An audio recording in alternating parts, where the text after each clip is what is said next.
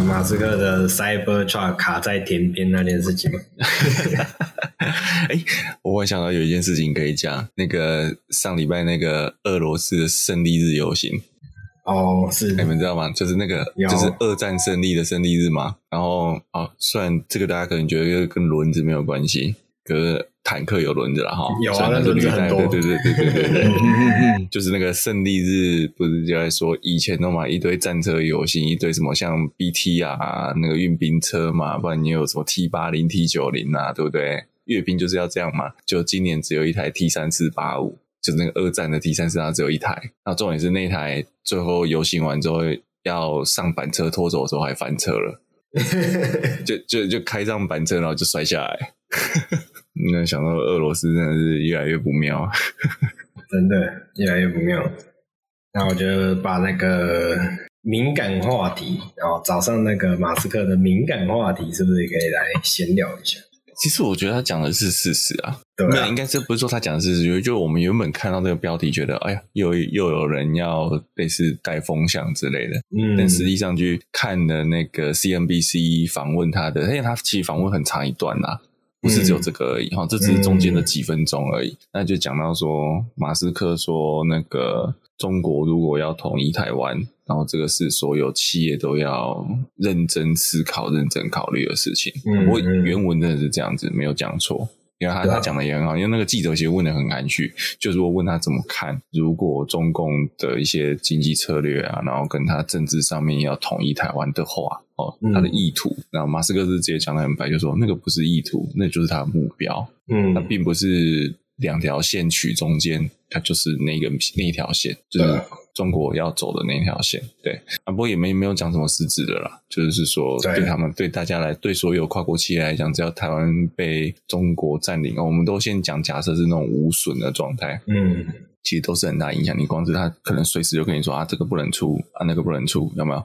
而且在包括现在，其实在中国的 iPhone 也是中国做的啊。对，世界其他地方 iPhone 其实现在应该是印度做的吧？我记得印度跟中国啦，就是开原本也是中国，中国还有输出吗？中国还有在输出？应该也还是有。我知道中国卖的是只有中国做哦。嗯哦，我知道你的意思，但我记得上次不知道看到哪一篇报道是说中国还是占了蛮大百分比，嗯，然后印度啊，对啊，现在印度是一个新的市场，就是印度现在是人口第一，对人人口第一大国了。我刚刚看了一下，我的 iPhone 是中国做的，哎呀，iPhone 几年前的，我的 iPhone 不够新，我的 iPhone 十三，十三，十三也好像两年前吧？怎么看那个盒子？盒子后面有写，后面没得全啊。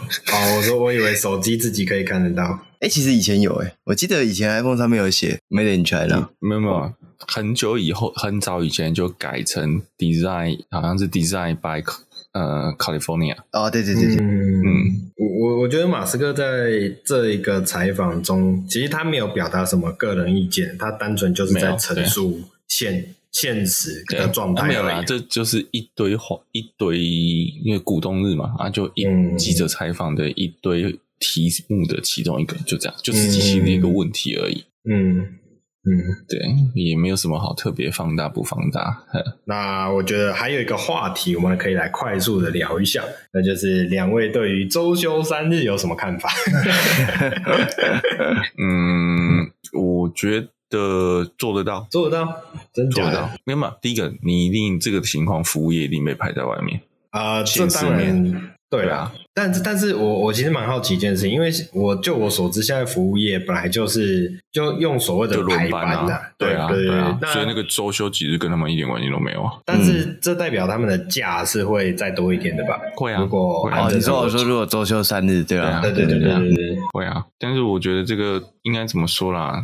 讲真的，那是效率的问题啦，那是人跟效率的问题，并不是跟你讲很多东西都是大家都觉得不可能、不可能、不可能，办不到、办不到、办不到啊！真的因为形势所逼做下去之后，才发觉，哎，好像也不是真的不行。嗯，我讲就像远距上班这三年，对对对，嗯，很多公司开始远距上，以前大家也都很科技，也都超抗拒远距上班的。产线也都靠，就是产线也都觉得哇，这个超大的冲击有没有？对，当然有冲击啊。但是当大家发现你把该投资的东西投资下去之后，这事情并没有想象中那么可怕。这让我想到一件事情，就是当时疫情开始爆发，诶，是爆发之前。就开始远距了，对不对？没有啊，没有啊，还是爆发后才开始。OK，爆发才开始。你你你开始有台湾有破口之后，大家才开始。OK，就是哎呀，要限制上班，不能，就是你会发现有人就是不能来了。对对对，总之当时开始施行远距上班的时候，啊，我们公司就做了分流政策啊，反正就是分。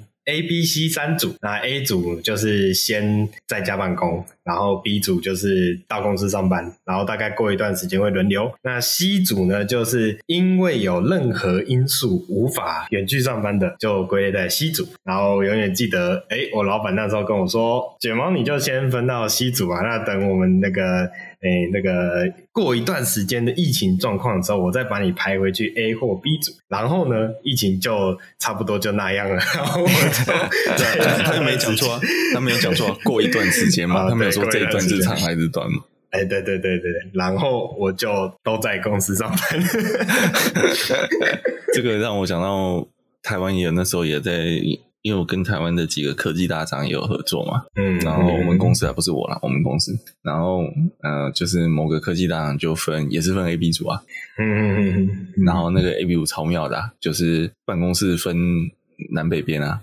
啊，一组在北边，一组在南边哦，是，好像就是有，比如就有些公司会分栋嘛，用栋数去分嘛，对不对？他们还要还要分贴纸，哦，分贴纸，你那个给给你给你不同色的贴纸，然后你不同色的贴纸不能不能就是站在一起这样子，不能站在一起。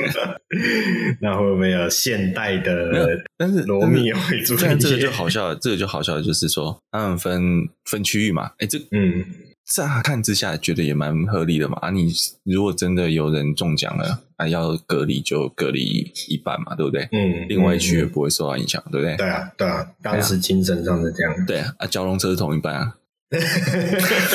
还好你不是跟我讲说那个贴纸哦，蓝正面是蓝色啊，翻过来就变红色，就有人去收集啊，就有人去集点。对对，反正我自己我提一下我自己的看法，因为我的产业比较接近产线一些，那我自己是觉得基本上产线要放三天绝对比较困难，所以他一定会用类似轮班的方式。周周休三日还有一个状况就是你有可能单天工，你就是势必单天工时拉长嘛，这是一种这种方式啊，这也是一个很大的问题。你本来是呃这个这个。八乘以一天八小时，啊乘以五天嘛，嗯、好，那你现在要在四天达成四十个小时，那你一天一天要十小时，嗯、对，那有一种可能就是，那是不是大家早一个小时上班，或晚一个小时下班，然后中午那一小时不算？嗯，好，这也是有可能的、啊。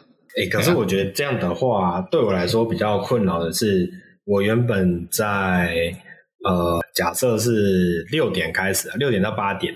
这一段时间好像是一点三三倍吧？哎，有吗？呃，应该有吧？你那个就是算加班啊。可是当你今天这个周末周休三日之后，变你的工时也会调整，那段时间就不会是加班了、啊。对，这就是我困扰的地点的地方了啦。嗯、因为我觉得在那一段时间内，因为我们这样算的话，其实总需要工作的数量时间不会改变嘛，对吧？但是当天当我开始从六点到八点那段时间，其实人已经开始进入耗损状态了。就是比较明显的耗损状态，那我自己是不太看好啦，讲实话。哦，嗯，那我会说那个都是你自己去有没有去接受这件事情。你要不要不要说有没有？你要不要接受这件事情？你也可以不接受。嗯嗯嗯，对呀，啊，你也可以。礼拜五早上来上班啊？呃，礼拜五早上来上班。如果如果如果公司有弹性的话，哦，我知道，我不知道，对啊，你可以一一到四不要上那么多天，礼拜五早上来上班，这可能是一种选择啊。嗯，啊，我会是，我唯一在强调就是说，不要觉得弹性公司好像很爽，哦，弹性公司 N 年呢，跟你讲没有比较爽，每天都是超过十六小时紧绷，好不好？每一个每一个看到我不用进办公室，都觉得啊，你好爽哦，怎么过这么爽？看我说你是晚上十二点，每天晚上十二点跟美国开会，你试试看，然后早上七点继续开会，嗯，看你这样过一个月，你爽不爽？在马桶上都是你的办公室。那天上次就听到广播说，怎么下你周五下班了，就把不愉快留在学校，把不愉快留在办公室，不要去想它。我一想说，改、啊，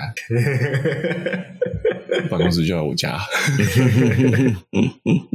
龟龟还没有发表他的想法哦。你说周休三日吗？对啊，还是没有想法。那我我我我认为周休三日的工作效率会比较高，但是这个、嗯、这个完全就是就是每个人的。选择要看，对，要看工作跟看人，也不是每个人，你也不是说都都绝对做不到啦。对、嗯、对，我觉得不是做不到的，就是压缩，因为大家一定上班都不是百分之百认真嘛。你说在办公室，我觉得能一般的上班族，你有七成的心力在工作上，我觉得就算很多了。就算是、嗯、对你很一定很多时间就是在这个打混啊、摸鱼之中消耗掉了。但如果把它浓缩一点的话，要在四天内完成五天的工作，完全不是问题。嗯，对。但是对于我来讲，我我觉得休三天有点太多，一个礼拜就是，因、嗯、就我我我自己是非常讨厌放年假的，因为我觉得但放年假之后要回来，那个工作状态是不容易的。哦、是，对，特别是三天、四天、五天这种，哦，嗯、放完那个年假回来上班第一天都特别累。就是、嗯、就是你要转换那个那个心情，你讲怎么怎么做调整，让你不会上班回来第一天就特别累，有没有？嗯，你知道怎么做吗？你前一天就开始上班，这样你回来的第一天就不会那么累了。前一天就开始累，对，你就当做那一天是去做功德。对，没有，因为讲真的啦，你我就回头讲，嗯。你们有经，你们好像没有经历过那段时间哈。我我也不算有周休一日吗？对，就以前礼拜六是要上班的，哎、欸，有哎，上课的。念书的时候，小时候念书的时候，那时候也大家觉得周休怎么可能？他们还有隔周休，对不对？对对对对对对对对对啊，还不是就这样过来的？对啊，更早以前的人是没有礼拜天的。嗯，礼拜天也是到了，好像是一二战中间才开始出现的东西。以前是都没有所谓礼拜天要休息，他们顶多西方世界基督教礼拜天上教堂而已。嗯嗯，那上完教堂继续去工作。所以我觉得没有没有事情说一定不行啊，或是没有产业说一定不行，那只是说产业要不要去适应它。对啊，我再举个例子，就是说那时候大家一个讲的就是在家办公这件事情，远距办公这件事情。哦，就当很多人都没有准备，就一刚开始的时候，一刚开始做之后，就发觉一个问题：公司的 IT 没有做对应的处理，哦，大家全部都要远距，发觉公司的网络不够快。公司的虚拟桌面不够，什么工具都没有做远端，因为当时可能就是因为对安全管制的关系，所以你都只能在公司的内部网络连。那就有远距上班之后，他发现我这个不能做，那个不能做，这个锁起来，那个被挡住。嗯，那你一间公司有没有先做这些 IT 的相关投资建制？刚开始也觉得花这钱很麻烦啊，对不对？这钱很多啊，可是你花下去之后，发觉哎、嗯，就是员工是可以做得到的，你就没什么问题了。嗯、但是重点是你有没有前面先要花这个钱？对，那如果没有做这个投资，那你当然。到时候真的被迫要去做这个变化的时候，就会很痛苦。所以一样，嗯、就是周休三，周休一日变周休两日变周休三日，其实是你前面公司有没有先去做规划，去做相对应的投资，让你的员工可以保持同样的产出。嗯、如果什么事都没有做，然后就是等政府宣布说开始做，那就你就终止，你就你就倒在那里了。嗯嗯嗯，就是这样的。不过我觉得周休三日的另外一个好处是希望，呃，因为其实不。大部分人，我相信大部分人工作都不是做自己喜欢做的事情啊。很多人就是糊口饭吃嘛，为了生活。所以周休三日的状况下，我觉得应该是可以让大家去在假日的时候去找自己生活中有意义的事情做。天啊，你你的你的思思想怎么这么乐观，这么美好？政府绝对不是这样想的，好不好？政府想的是周休三日，你有可能去花钱刺激经济。啊、哦，也是啊，也是，也是一个是政府在政府才会不，政府才不管你过得舒不舒服嘞，政府才不会觉得你是不是要追求人生的目标，这跟他的 目目的一点关系都没有。对对，花钱也是一种人生的目标啦。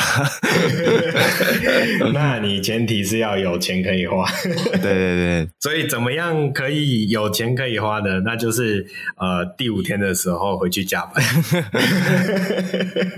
这样这样不就跟这个廖老大讲的一样吗？你一天工作十二个小时，你就你就可以存钱，因为你就没有时间花钱去花钱。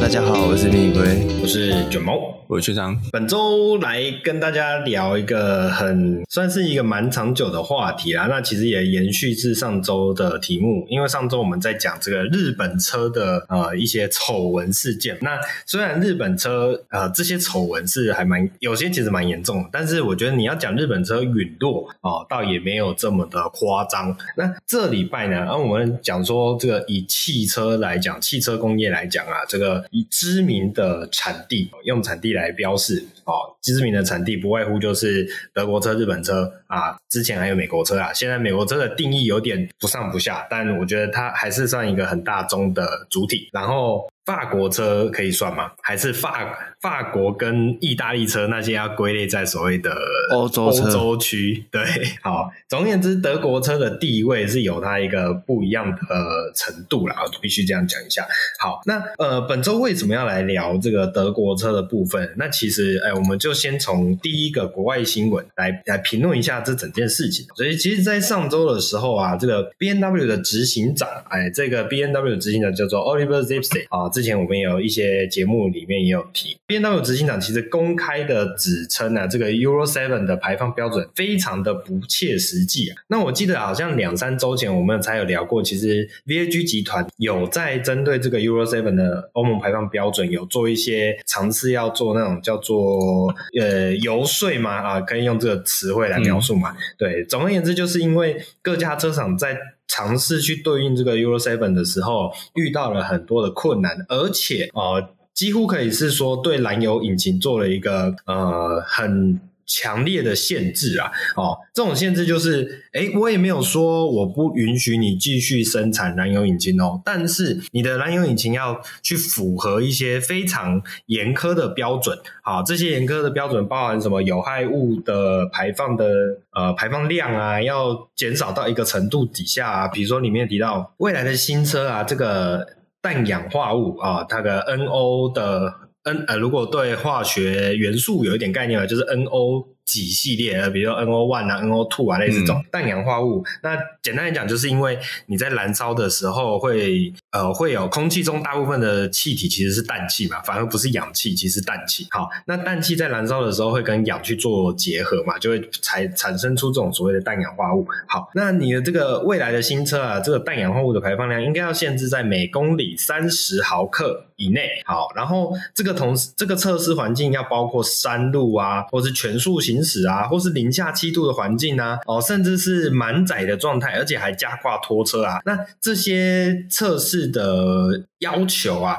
其实都是一些非常嗯呃严苛的，相对来讲非常严苛。因为我们通常在做一些测试的时候，我们通常都会找那种最容易遇到的工况来作为你的测试标准。但是呢，刚刚提的这些比较特别的工况。也要把这些条件放进去的时候，相对于就会对燃油车来讲是有非常大的困难。真的要达成这样的话，必须要投入非常多的资源在啊、新世代的燃油引擎上面啊，这、呃、不管是你的开发啊、技术的改良啊，或是材料的改良什么的啊、但是现在各家车厂的这种呃策略其实也很明显，越来越多的车厂都把资源投向电动车。那你相对应的在这种所谓的资源排挤的状况下，其实你很难在投入一定的资源给燃油车做这么大程度的开发，我我怎么觉得你在说某一家台湾厂商？哦，某一家台湾厂商，这个这个他已经放弃开发了，你知道吗？这完全是假都不开发了。对对对对，完全是不一样的概念啊！已经已经宣判死刑了。这个这里还在那个还在审法院还在审理案件而已，那个已经宣判死刑，这完全是不一样的状况。好，那再提回来，所以 B N W 执行长就直言啊，这样的规定其实不会让空气品质得到更好的改善哦，因为这其实就是一。些呃，我们我先不不论立场啊、哦，这对于他来讲，这个概念就有点像呃，有些人就是故意在钻牛角尖，在挑你的这个鸡蛋里面挑骨头的这种感觉，就是反正我就是用这种方式让你强制退场，就是我也不明讲说，哎，你不行，不能这样做，不会，我不会这样讲，因为这可能我我怎么觉得这叫什么？是有一种让员工离职的方式，不是、啊？对对对对，这个叫做那个词，哎，最近很流行一个词汇叫什么？沉默？哦，不是嘛，有一个是那个那个 quiet quitting，那个不一样。对对对，那个 quiet quitting 是员工，哎，对对对，他想要离职，那他就像是哦，反正我就做我该做的事情，我就不像以前那么积极这样子。哎，对对对，然后我就躺平工作。但我想的是另外一个反方面，是那个老板要把人这种资深员工干掉，对，然后就是冷冻你工作做。对对对对，就不给他工作啊，但是每天他还是要上班，可他就不知道做什么。对对对，然后久了之后他就自己离职了。没错没错没错，那就不用付资遣费。对，我刚刚会讲这个，是因为其实这就是呃，安静离职之后就有一个。反面词出来叫做安安静解雇，对，那基本上安静解雇就是学长刚刚描述的那个部分。那反正就是呃，你上有政策下有对策，或是下有政策上有对策啦，所以就是那种还有互相呃互相的对立面的这种状况。好。好，那再提回来，所以呢，呃，这样子的这个 Euro Seven 的法规啊，目前预计是要二零二五年七月开始实行嘛。那 Oliver Zipse 也是表达说，他觉得这非常的不切实际啊。OK，那这样子整个状况来讲，其实看得出来了，就是各家车厂啊，不，至少我们看到上这一次的 BMW 跟上一次的这个 VAG 集团，都对于这个 Euro Seven 的法规啊，其实有非常多的不认同啊。那当然。以他们的立场，他们当然会觉得说这样子是在钳制他们。那我觉得我这边不多做评论，就是到底是谁对或者谁错。那各方立场本来就会有自己的呃这个论述。好，那我只是想要进一步表达说，所以其实这个呃欧盟七起的法案啊，对各家车厂其实是有很大的冲击啊。好，那其实讲到这个我们讲说环保法规之类的事情啊，最近也还有一个非常大的事情，也是在汽车产业界里面啊影响。非常的呃深远啊，这其实就是这个前奥迪的执行长啊、呃、Robert Stader 应该是这样念的。OK，前奥迪的这位前奥迪执行长呢，呃，算是已经正式认罪了。啊，认什么罪呢？那其实就是我们呃很久之前也有跟大家提过，那就是福斯当时的所谓的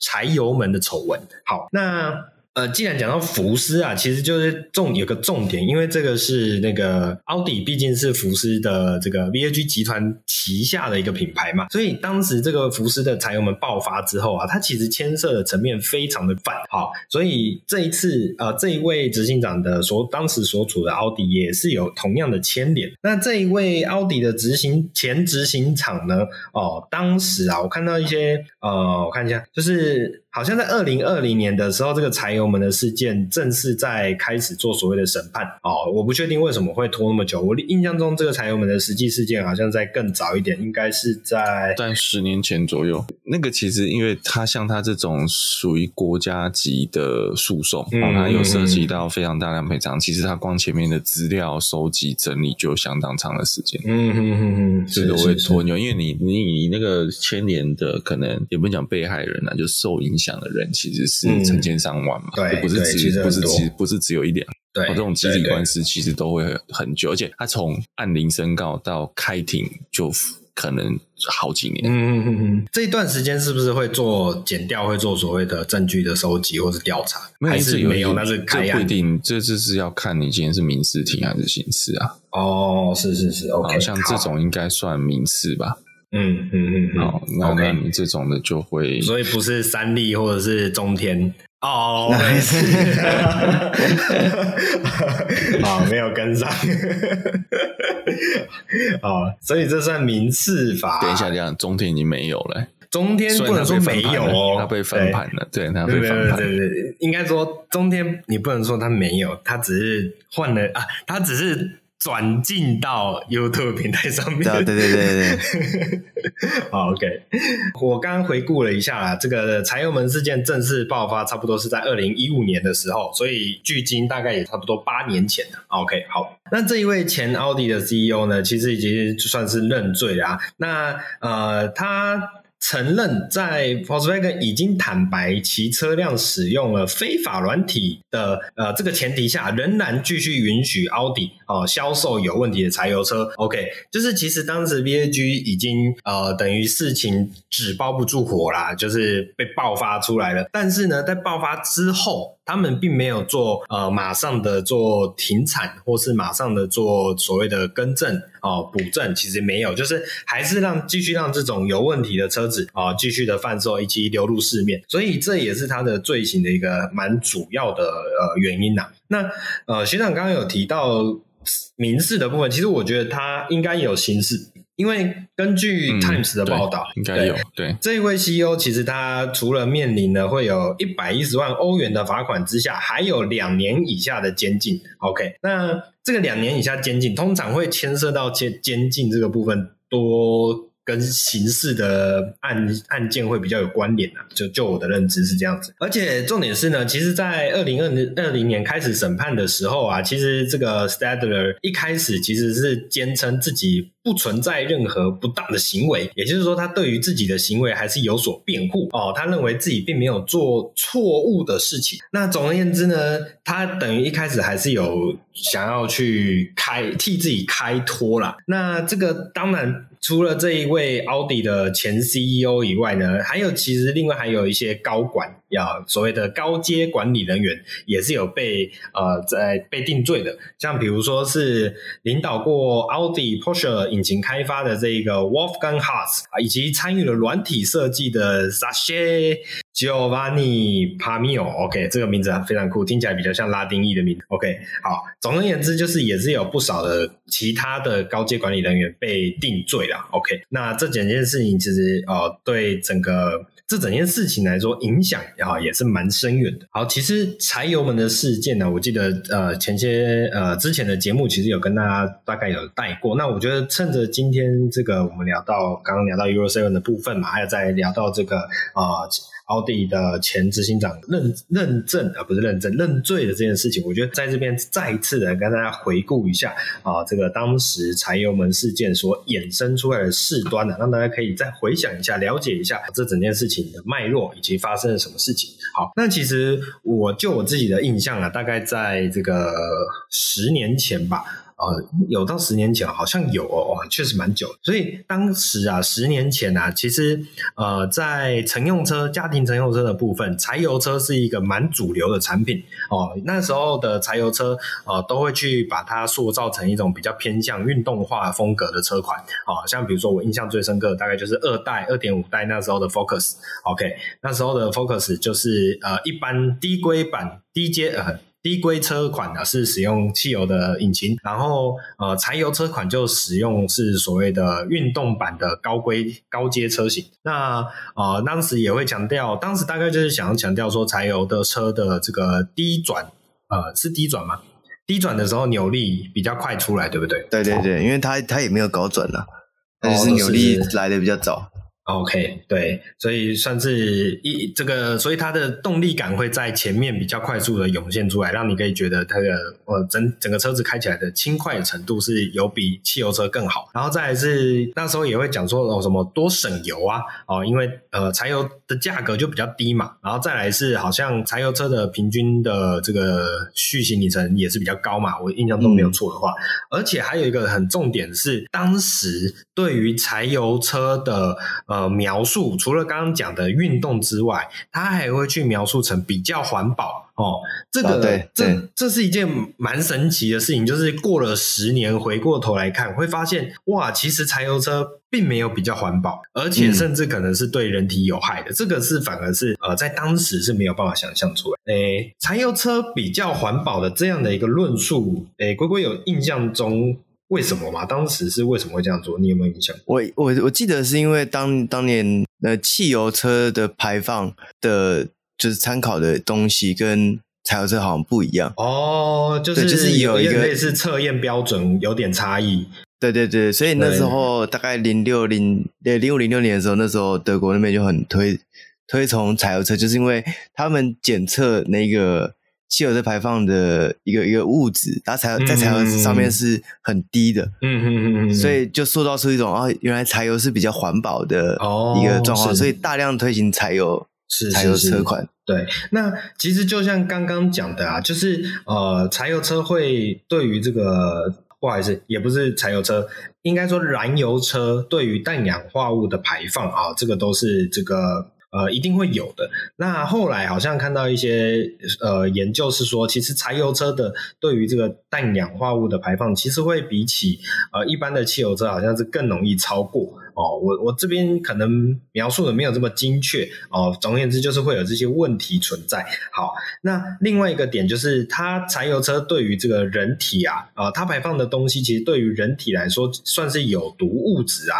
哦，所以这也是一个后来柴油车在受到检视的时候一个比较比较麻烦的问题。那带回来当时福斯所发生的这个柴油车的的柴油门的弊案啊，而且甚至是它所牵涉的不只是福斯哦，Volkswagen 本身这个品牌而已，其实是牵涉到整个 VAG 集团旗下啊整个体系的各个品牌啊，举凡奥迪啊、Porsche 啊、呃 Skoda，甚至是 Seat 这个品牌，哎 Seat 或 Seat，我我有点不确定这个台湾到底要该怎么发音。那呃 Seat 这个品牌对大家来说可能相对于陌生啊，那反正。它其实是 BAG 旗下的一个呃子品牌，好，所以这整个爆当时爆发的过程啊，其实也是蛮离奇的，因为啊、当时这一个柴油门事件会爆发，其实是因为福斯汽车在北美哦、接受所谓的柴油车排气量检验的时候。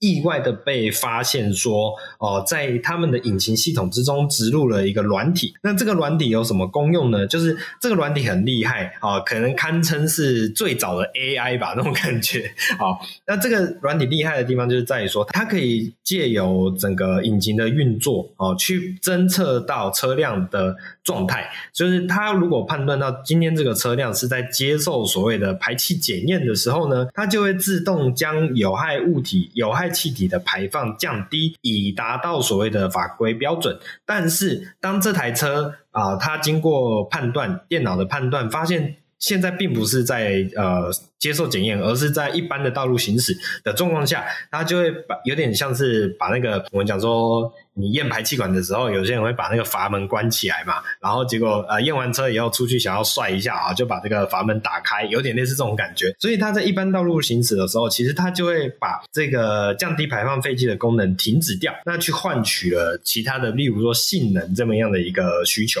那当时会发现这个事情的是一间呃非政府组织的独立公司，好，这一间独这一间公司叫做 The International Council on Clean Transportation，好，国际清洁运输委员会，OK，嗯，那当时它其实是呃，当时其实是这一间公司可以，它它有点像是说，诶，它发现福斯的柴油车。的这个排气表现非常的优异，所以他想要利用福斯的柴油车去作为一个柴油是一个干净能量的证明。也就是说，这间公司一开始其实想做的事情是吹捧哦福斯的柴油车哦，想要把它捧成一个新世界的唯一解的那种感觉，就像有点像是现在在讲电动车啊，讲特斯拉那种，又好像哇啊特斯拉的车就是非常的嗯新世界的秩序这种感觉。那本来是一个想要去替他证明他的厉害之处，没想到呢，进而去发现到原来福斯哦使用了我们刚刚所描述的那个作弊软体。好。所以呢，这就导致了这个这整件事情啊，非等于说是呃呃，经过这一间呃刚刚提到这个国际清洁运输委员会以及西维吉尼亚大学所共同合作研究啊、呃，福斯的车款柴油车款的结果，发现哦，这个比如说当时的 Jetta 它的一氧化二氮的超标程度竟然是十五到三十五倍，而 p a s a 则是超标到二十倍，所以这样子的一个状况，其实可说是非常的夸张啊。所以在这个二零一四年的时候，刚刚的这两个组织就向啊加州的空气资源局以及美国的国家环境保护局提出了这些啊，他们对于 Volkswagen 柴油车所测试所得到的结果哦，就等于是揭露了这么样的一个状态。那其实，在一开始的时候呢，福斯汽车其实有哦，就是呃，并没有。当下就坦诚这个是他们的一个作弊的行为，而是表示说，哦，这可能是一个我们技术上的缺陷啊，或者是一些呃什么小问题，不呃非人为的小问题啊，所以想要用所谓的呃召回以及软体更新的方式来解决这件事情啊，但是呢，其实他们这样的召回啊，并没有办法达到任何结果，因为实际上。它还是在这种所谓的实验室环境下，会去做所谓的排放降低的这么样一个作弊的方式。OK，那终于在美国政府不断施压的状况下，在二零一五年的九月啊，福斯汽车可以算是正式的承认他们有使用这么样的一个作弊软体。那美国国家环境保护局也在二零一五年的九月啊。九月中的时候，公布了他的研究报告。那福斯汽车更是因此要支付高达一百八十亿美元的罚款哦。这件事情其实非常的严重啊。那福斯汽车的股票也在九月接近九月二十几号的时候啊，下滑了将近百分之二十啊。当时的执行长也。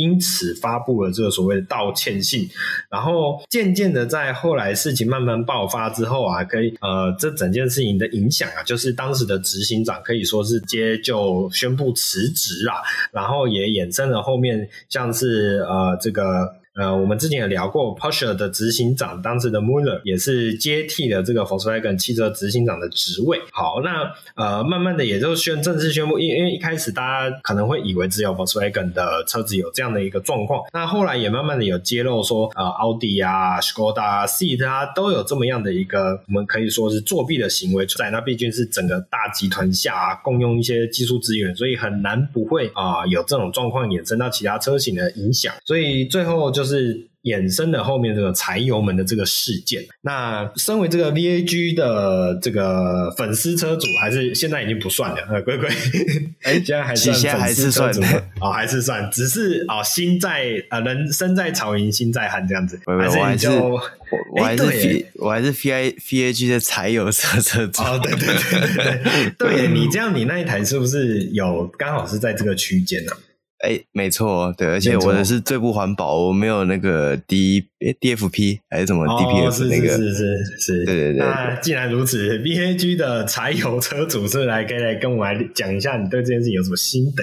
我觉得这件事情应该是帮大家，我觉得当年有一个很大的感觉是，几乎所有的欧洲车厂都在重压。柴油车，嗯，嗯，那个柴油车的销售状状况可以到可能汽油只有两三成，然后柴油车占七八成，那么、那么悬殊的比例，这样是是。然后发生这个事情之后，大家才意识到说，哦，原来柴油车的这个就是环保其实是假的。对，然后我觉得，其实你推算，就是在往后十年之后，到现在这状况会有点变成像电动车或者是汽油车的。这种差差异，对，就是现在大家也在重压电动车，对，但是有没有可能未来有一天大家发现，哎，其实电动车也不是他想象中的这么环保？有没有可能哪哪一天大家发现特斯拉的那个马达里面藏着一颗引擎器引擎 汽油引擎，藏一个 Honda 的发电机？哦，对对对，哦，那个 Honda 的割草机的引擎藏在特斯拉的马达里面。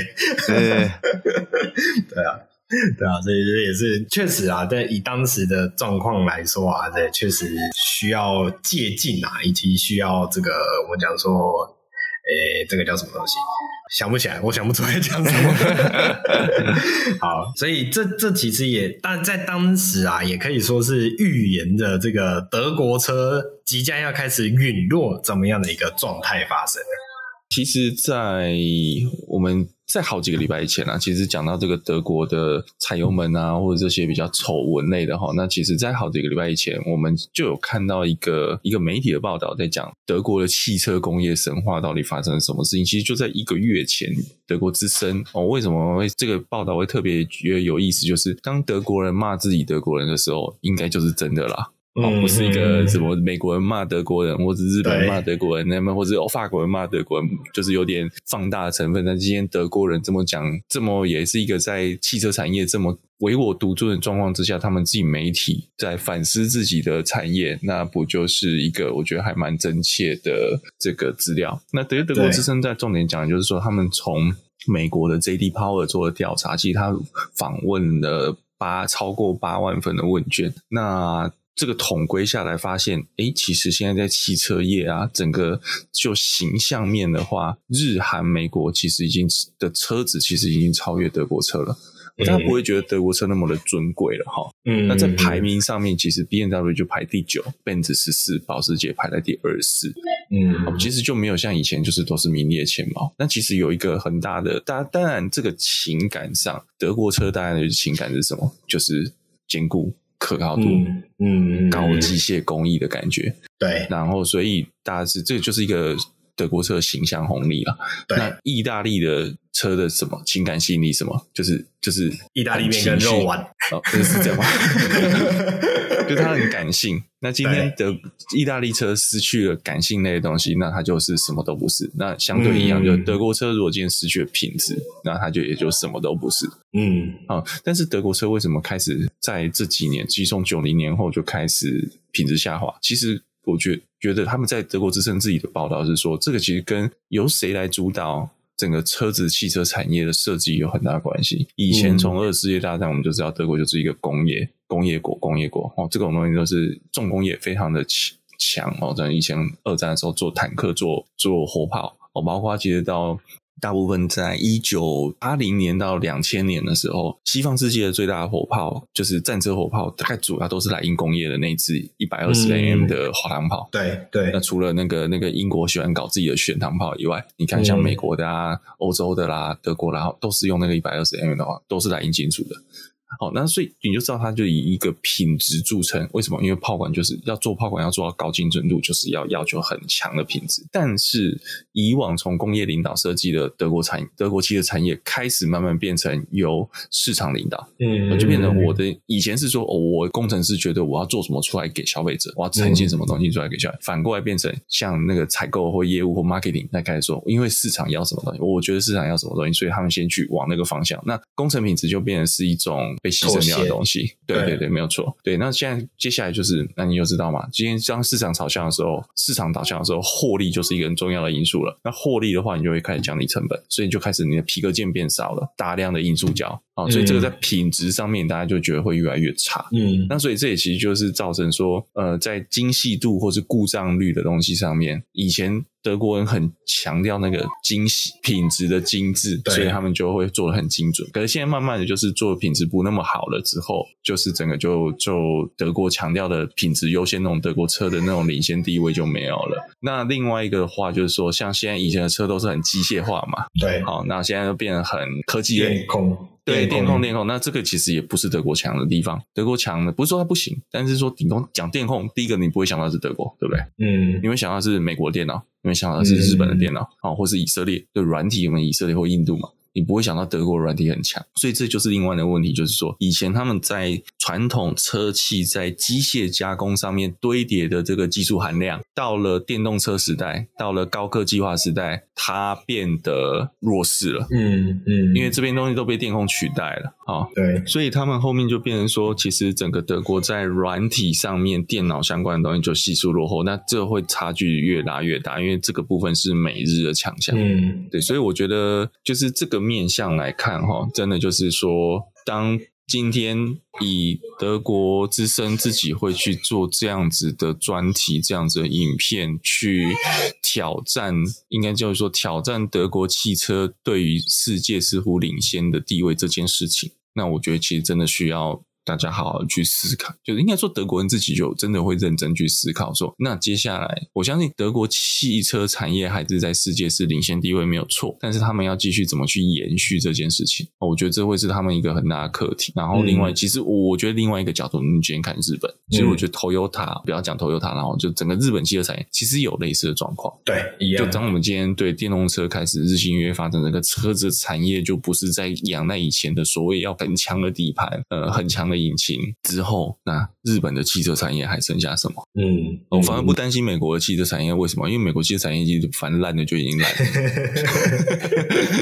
现在我们在看美国汽车产业，都是都是比较，因为它算是新创，对新创的汽车品牌出来。但是日本、德国，我们到现在还这两个传统的汽车强国，我们还看不到新创的品牌。可是，可是我我其实有个疑问的，因为就我的认知，日本车其实已经换血过一次了。但在我的意思说，对，它换血过一次，但我讲的是说，它品牌上面没有换新。哦，okay 就我今天是今天在美国的迭代更新，并不是说我老车厂去做了下一个世代的车，然后发扬光大，嗯、不是，它是老是老车厂几乎是倒一片啊，它可能还是有做出来，像是福特的 Mustang Mach E，嗯，或者是你今天。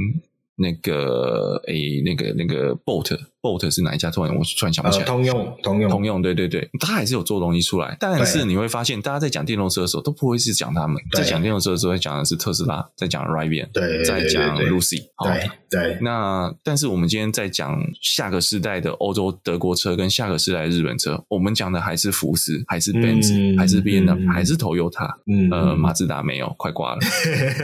苏巴鲁，苏巴鲁都在卖展示车。对对对。对，所以所以就是说，我就讲说，他们变成他还是在旧的包袱下要去试图创新，而不是像美国或者是我们一些欧洲的小车厂。我们讲说，其实欧洲这几年出了很多新的电动超跑小车厂，他们是没有包袱的。嗯，哦，它就是直接一个破格，就像电子业的新兴产业一样，它不在乎它以前获利的是哪一个产品，它没有这个东西，嗯、没有这个累赘在，它、嗯、就直接横空出世，对可能有一百家死了九十九家，但是就那么一家横空出世的产品啊，就变大赚这样子。你知道为什么他们没有包袱吗？因为跑车没有置物箱可以放包袱。哎，这你就错了，有保时捷的行李箱在前面。哦，是是是是是，啊，所以保时捷是买菜车啊。哦，哦，所以它不是超跑。真超跑是没有行李箱的，这样吗？对对对对。我们当然要配那个保时捷车主卖。哦，我们是有台湾保时捷。哦，迈迈拉伦的行李箱在前面吧？有啦，其实还是有啦。我记得迈拉伦是有，对，只是能放的大小不太一样。对啊，对对，放个登机箱啊，可能只放在座椅后面这样子。对对对，相对起来，他们就步伐可以比较轻盈一点，这样子。对，所以我觉得这个是一个。就是最后的反思啦，嗯，哦，就是说传统车企，你今天接下来要往哪个方向走？它是不是要走的能够走得久这样子？对，好的啊，所以今天的整个节目啊，从一开始的这个我们讲到，不管是 Euro Seven 啊，或是这个柴油门事件，到后来的。刚德国之声的这个话题啊，其实都可以感受到，其实德国车或者讲说德国人对自己的骄傲哦，其实也是有一些危机感在里面。那其实有一句话是这样讲的，叫“瘦死的骆驼比马大”。哦，所以德国车真的就已经步入了穷途末路了吗？其实至今也还没有到那个程度。但是其实一个帝国的衰败是在很早期的时候就可以去哦嗅出一些端倪哦。那我相信以德国人相教育呃，一般人这样子讲说，德国人是一个比较理性的民族哦。那这样一个理性的民族啊，用这样的一个自己国家内的媒体来对自己呃的德国的骄傲、德国的精神去做出了检视，我觉得绝绝对是有它的重要以及呃值得大家去好好的省思的部分啊。那其实也也就有的时候也是反求诸己啦。其实我们也是要呃回过头来看看我们自己的呃做了什么，我们自己的行为对未来会有什么影响。那如果可以的话，当然是就是及时修正。我觉得这就是一个呃一个健全的体制之下一个比较好的作为。好，那以上就是我们本周的节目了。喜欢我们节目的话，记得帮我们按赞、订阅、分享。不管是脸书、Instagram 啊、Podcast 各平台，好，还有 YouTube 啊，各个地方都可以帮我们做留言、按赞、评分。那我们下一拜再见，拜拜，拜拜。